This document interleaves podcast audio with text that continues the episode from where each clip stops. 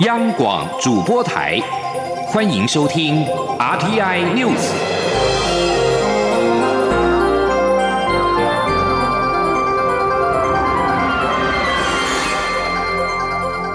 听众朋友您好，欢迎收听这节央广主播台提供给您的 RTI News，我是张顺祥。根据日本共同社报道。日本政府在二十六号晚间宣布，从二十八号，也就是下个礼拜一开始，到明年的元月底，暂停来自所有国家和地区的新入境。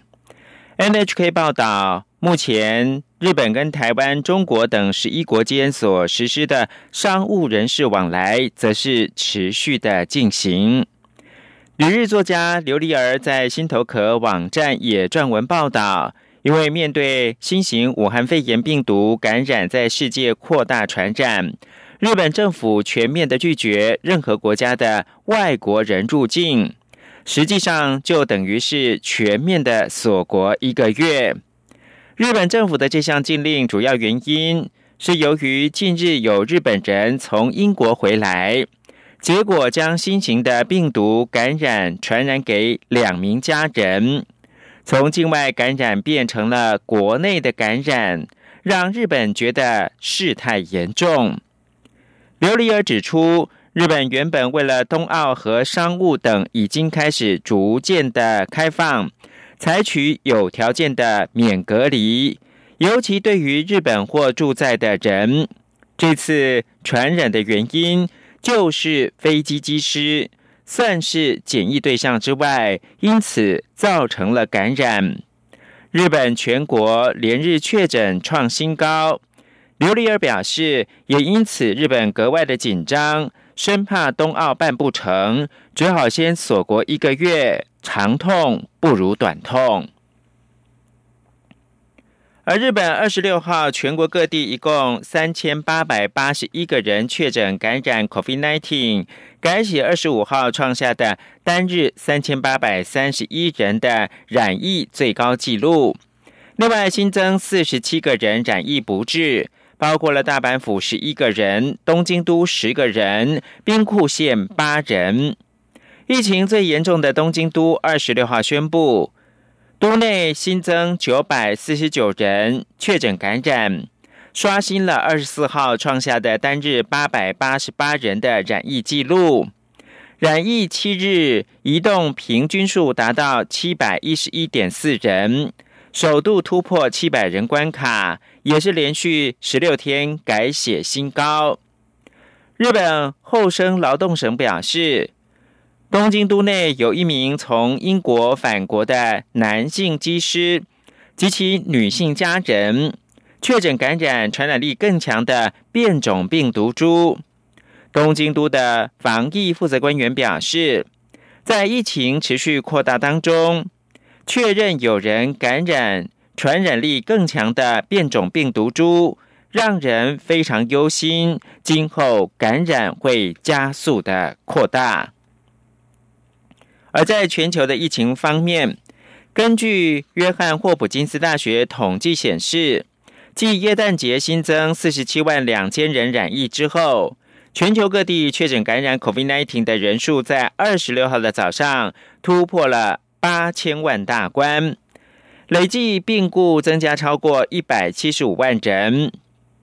统计显示，截至台湾时间二十七号凌晨三点，全球各地确诊感染增到。八千零八万一千零九十二例，累计染病病故的攀升到一百七十五万四千零九十一个人，而美国仍是全球疫情最严重国家，累计通报确诊一千八百八十万多例，其后依序是印度通报确诊一千零一十六万多例，巴西的七百四十四万多例。美国境内染疫不治超过三十三万人，排名全球最多。其次是巴西的超过十九万人，以及印度的超过十四万人。欧洲联盟表示，首批核准的 COVID-19 疫苗已经送到二十七个会员国，二十七号开始将陆续开始接种。欧盟药品管理局。十二月二十一号宣布，建议欧盟有条件给予美国辉瑞药厂以及德国生技公司 BNT 共同研发的疫苗。欧盟执委会迅速核准之后，随即展开跨欧运输疫苗行动。二十六号，欧盟执委会主席范德赖恩宣布。疫苗已经运送到所有欧盟的会员国，二十七国将在二十七号陆续开始接种疫苗，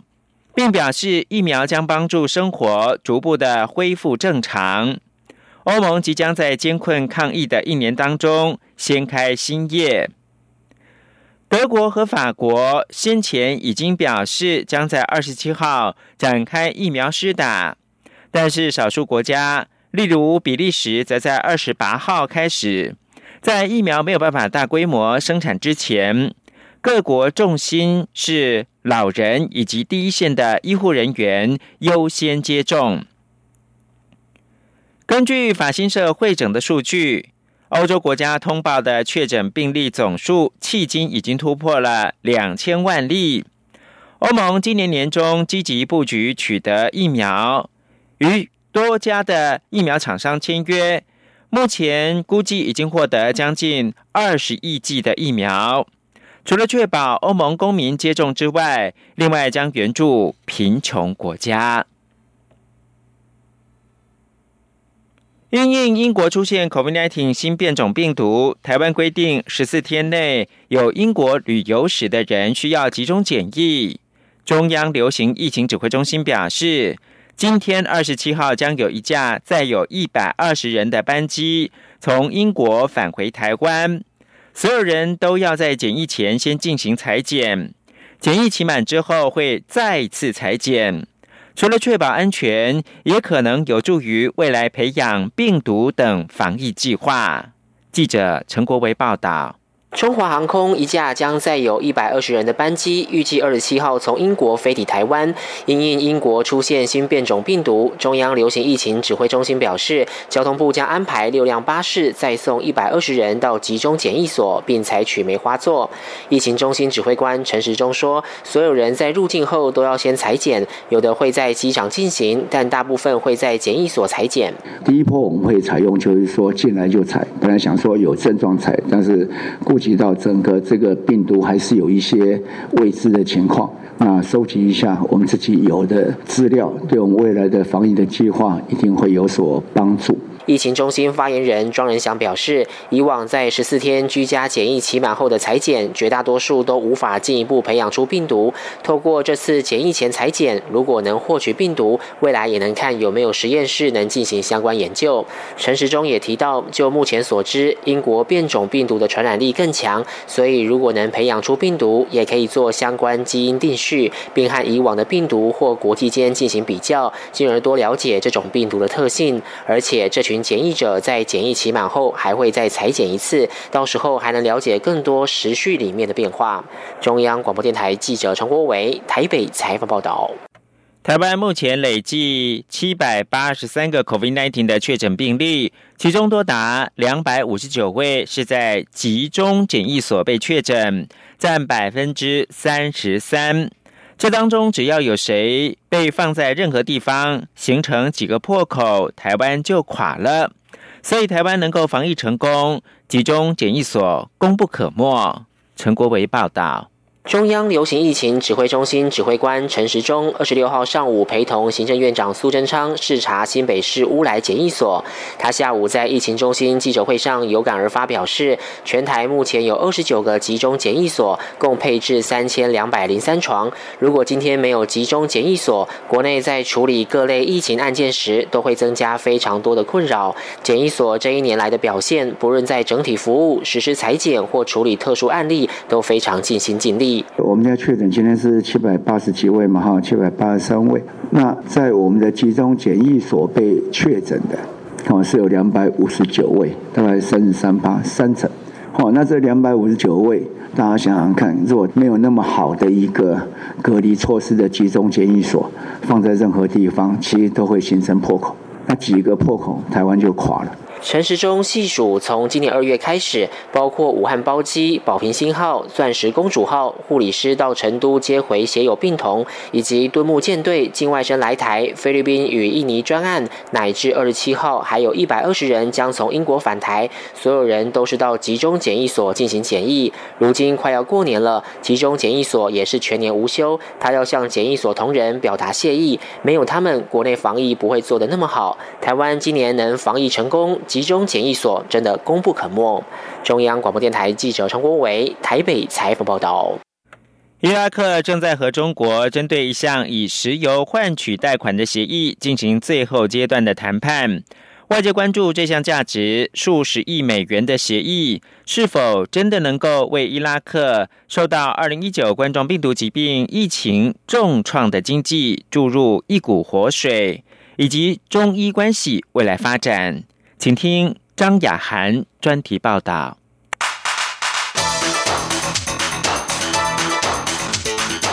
专题报道。中国国有石油公司振华石油正在和伊拉克国有石油销售公司针对一项高达数十亿美元的合约进行最后谈判。若合约敲定，将标示着中伊关系的一大跃进。根据合约内容。振华石油将连续五年每个月向伊拉克购买四百万桶石油，同时需先支付一年的预付款。根据目前的油价，这相当于约二十亿美元。专家的关注，这项合约成功签订之后，是否能对伊拉克受疫情冲击的疲软经济起到帮助？未来中伊关系又将如何发展？伊拉克的原油出口占了大部分的政府年收入，然而因为 COVID-19 疫情在全球大流行。使得油价在今年三月暴跌。根据估计，这将导致今年伊拉克的经济萎缩达到百分之十二。政府先前甚至发不出薪水，是石油输出国家组织中受冲击最严重的国家。而中国在经济稳定复苏、原油需求增加之下，成为伊拉克想要抓住的浮木。今年五月上任的伊拉克总理哈德米，乐观将中国视为伊拉克经济增长的有力伙伴，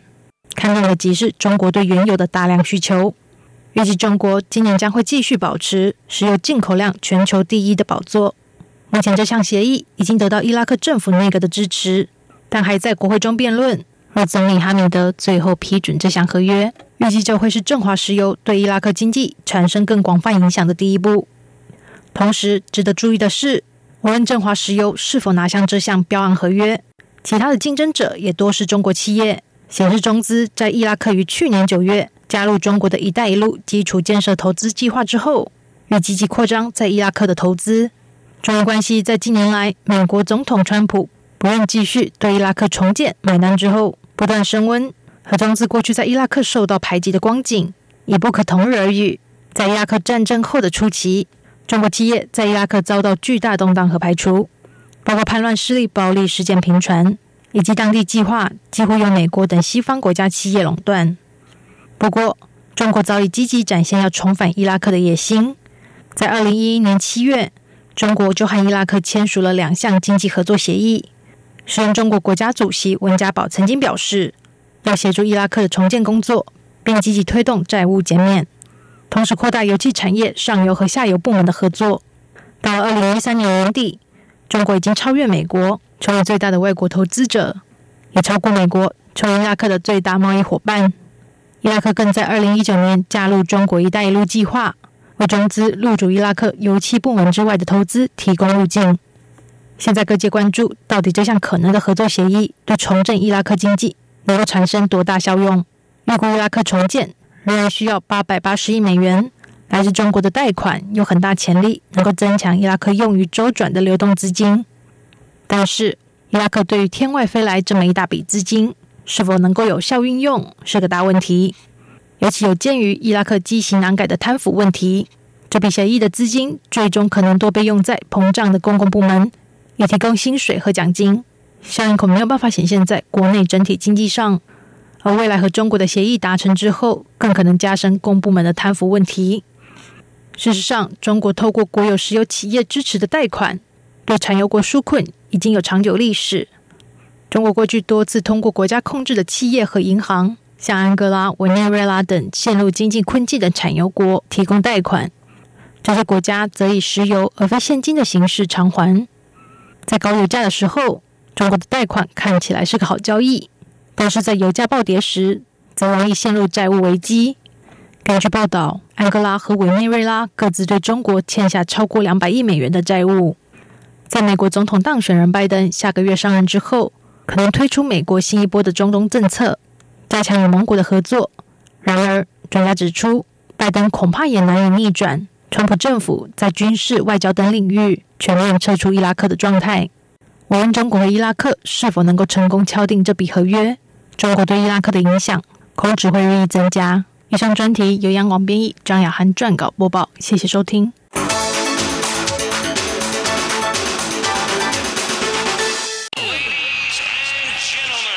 里是中央广播电台台湾之音。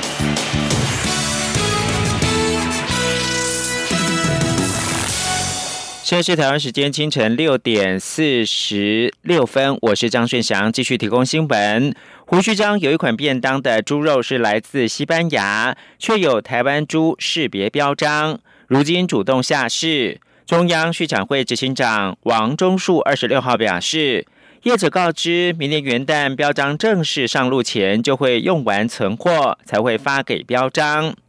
胡须章回应表示，使用西班牙猪肉的红曲烧肉便当已经决议会下架，未来也不会再贩售。下市之后，所有产品都是使用台湾猪肉，就不会有争议。因应来猪在明年扣关，农委会推出台湾猪识别标章。供消费者任明选择，相关的标章发行由中央畜产会执行。来猪在明年的元月一号开放进口，农委会主委陈吉仲表示，开放之后会加大台湾猪标章的查气力道，因此他要跟消费者报告，只要是我们台湾猪标章，它的猪肉可食部位跟主要原料一定都是百分之百的国产猪肉。王兆坤报道，农委会主委陈吉仲受访表示，业者申请台湾猪标章的过程非常严谨，且农委会将针对申请者全部清查一遍，相关工作不会有任何松懈。他说，因为业者要填具他所买的这个猪肉的上游，所以我们的这个部分的查器会在一月一号以后会更加大力道，所以在这里还是要跟所有的消费者报告，只要是我们台湾猪标章，它的猪肉。它的可食部位跟主要的原料一定是百分之百国产猪肉。陈吉仲指出，业者在明年一月一号后贴上台湾猪标章，猪肉可食部位、主要原料都必须是国产。若非国产而遭查气，农委会将处罚新台币四万到四百万元。陈吉仲表示，目前工作有几项重点，首先是做好标示工作，只要把清楚标示且标示产地来源国这件事情做好。一月一号莱克多巴胺猪肉开放的时候，我们认为是对消费者多一个选择最大的一个保障。其次是进口猪肉的管制，每天会公布所有猪肉进口数量及国内屠宰数量。还有就是执行百亿基金到位，确保猪农收入维持一定水准。中央广播电台记者王兆坤台北采访报道。继续，请听记者江昭伦专题报道。首届蓝屿文学节吹响身体力行的文学号角。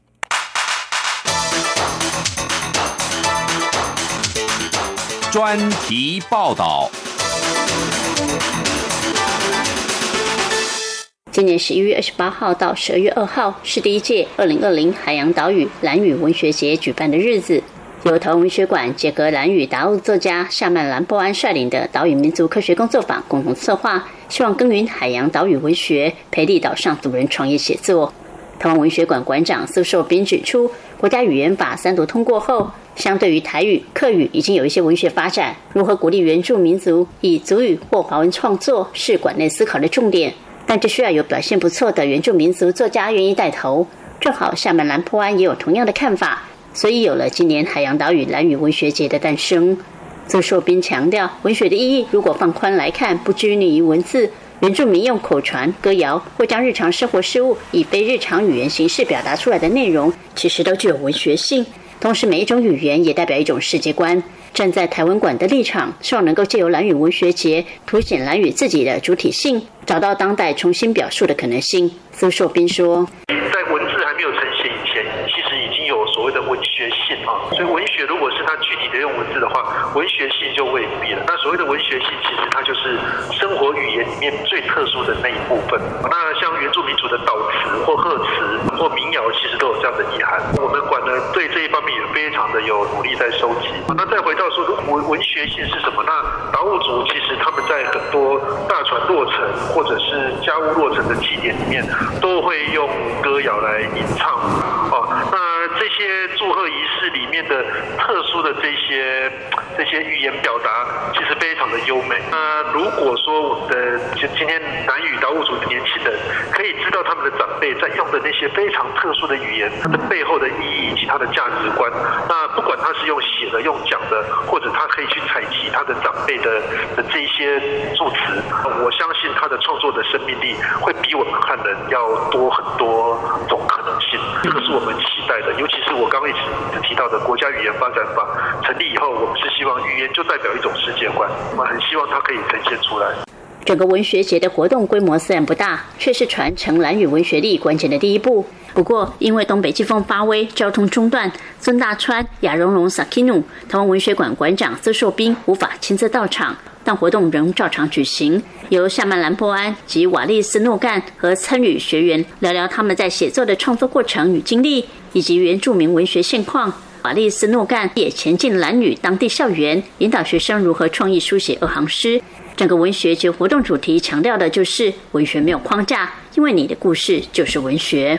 而最为鲜明的反歧视、抵抗型思想型的原住民作家，同时也是这次活动发起人的夏曼兰波安，对于海洋岛屿蓝屿文学节，则有更深的核心价值期许。夏曼兰波安强调，蓝屿这个小岛本身就有自己的文学，有海洋的文学，如飞鱼的文学、潜水的文学、钓鬼头刀鱼的文学。还有种地瓜芋头的文学、朝肩带采集贝类的文学等，而这些文学和全世界所谓的文学、华语的文学几乎是不同的。夏曼兰波安说，蓝语人并不习惯书写，但这些故事却很动人，所以文学节希望鼓励他们把故事说出来，之后再慢慢尝试写下来。这种亲自实践、劳动再把故事说出来的形式，正是蓝语文学节想要强调的“身体先到再说故事”的身体力行文学。也是一种踏实的劳动文学、环境信仰文学，从环境中实践感受，进而奠定文学的思想。夏满兰波安说：“这次导演文学节的核心的，就是说身体先到、脚到、心到、灵魂到、智慧到、身体先到等等的，你那个触觉感官、视觉、嗅觉、味觉等等的哈，先到你才写故事。”而不是说先吹牛，身体踩到，这个是核心。我们可以想象文学是什么什么，可是，呃，我的动机就是说，大家先来做，然后你做了之后才有故事。那故事或是小说，它不是我我们追求的，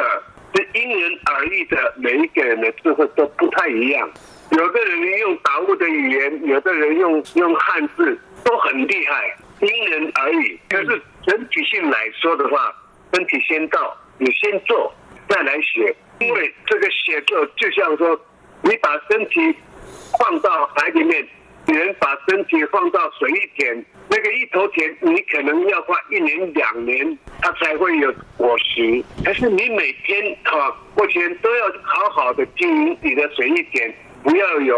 哦杂草，不要有腐受了侵蚀你的努力的成果。这个是岛屿文学的核核心。我们并不是说自己去虚构文学。作为一个原住民作家，夏曼兰波安批评现在的文学都是星巴克文学。坐在咖啡厅里，想象一个虚构的故事，这是玩美丽的文字游戏。他并不反对虚构文学，但强烈质疑虚构文学为何成为世界主流文学。从原住民角度来看，他认为全世界都有爱恨情仇，但台湾主流文学除了爱恨情仇之外，却观察不到土地的问题、人类和土地的关系。不像原住民族的文学本身就存在对环境的爱、对天空的尊敬、对大海的爱，所以他要鼓吹蓝语，启动身体力行的文学培力，引导族人将原本就有的生命劳动故事说出来、写下来，那才是真正属于海洋岛屿蓝语的文学。夏曼兰不安说：“都市里面有很多很多的故事，绝对是没有错的，可是这种故事是属于。”都市里面的那种惶恐的故事，因为它跟土地、跟空气、跟海洋一点关系都没有，是那个叫做主流的文学。那么主流的文文学，如如果说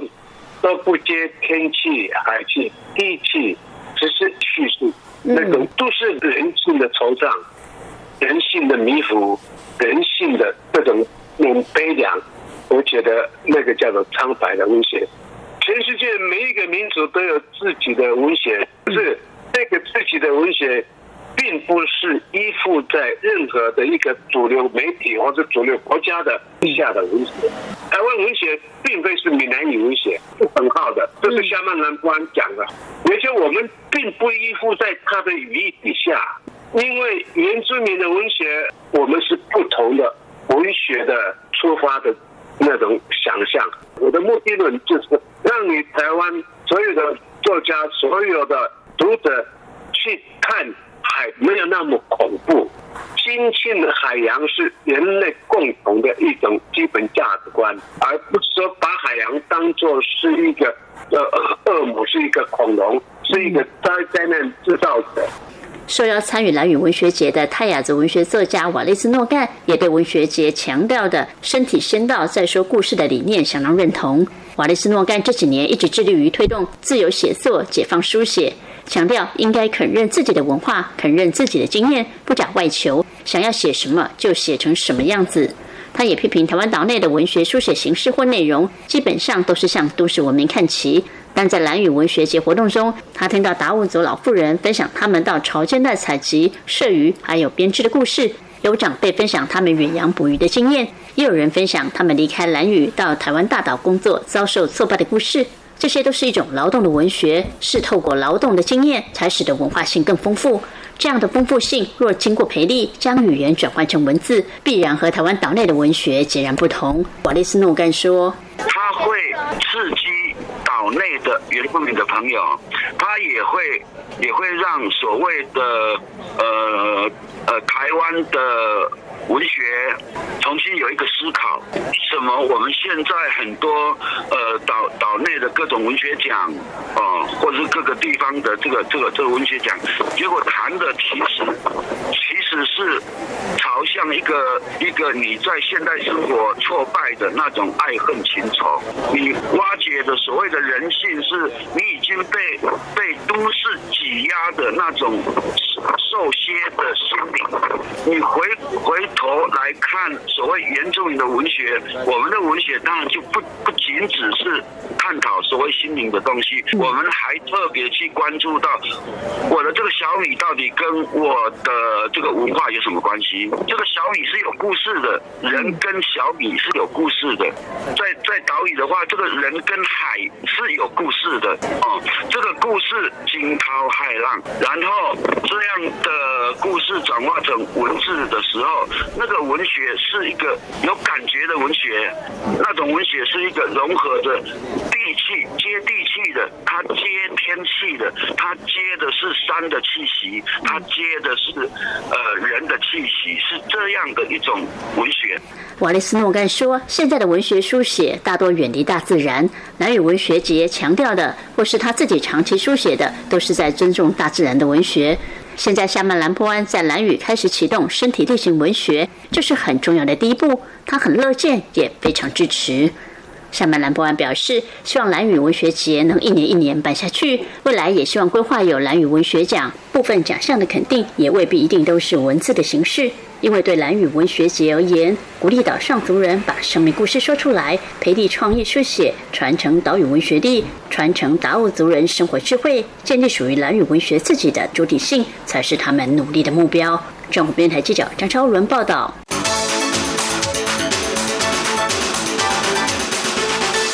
以上新闻由张顺祥编辑播报。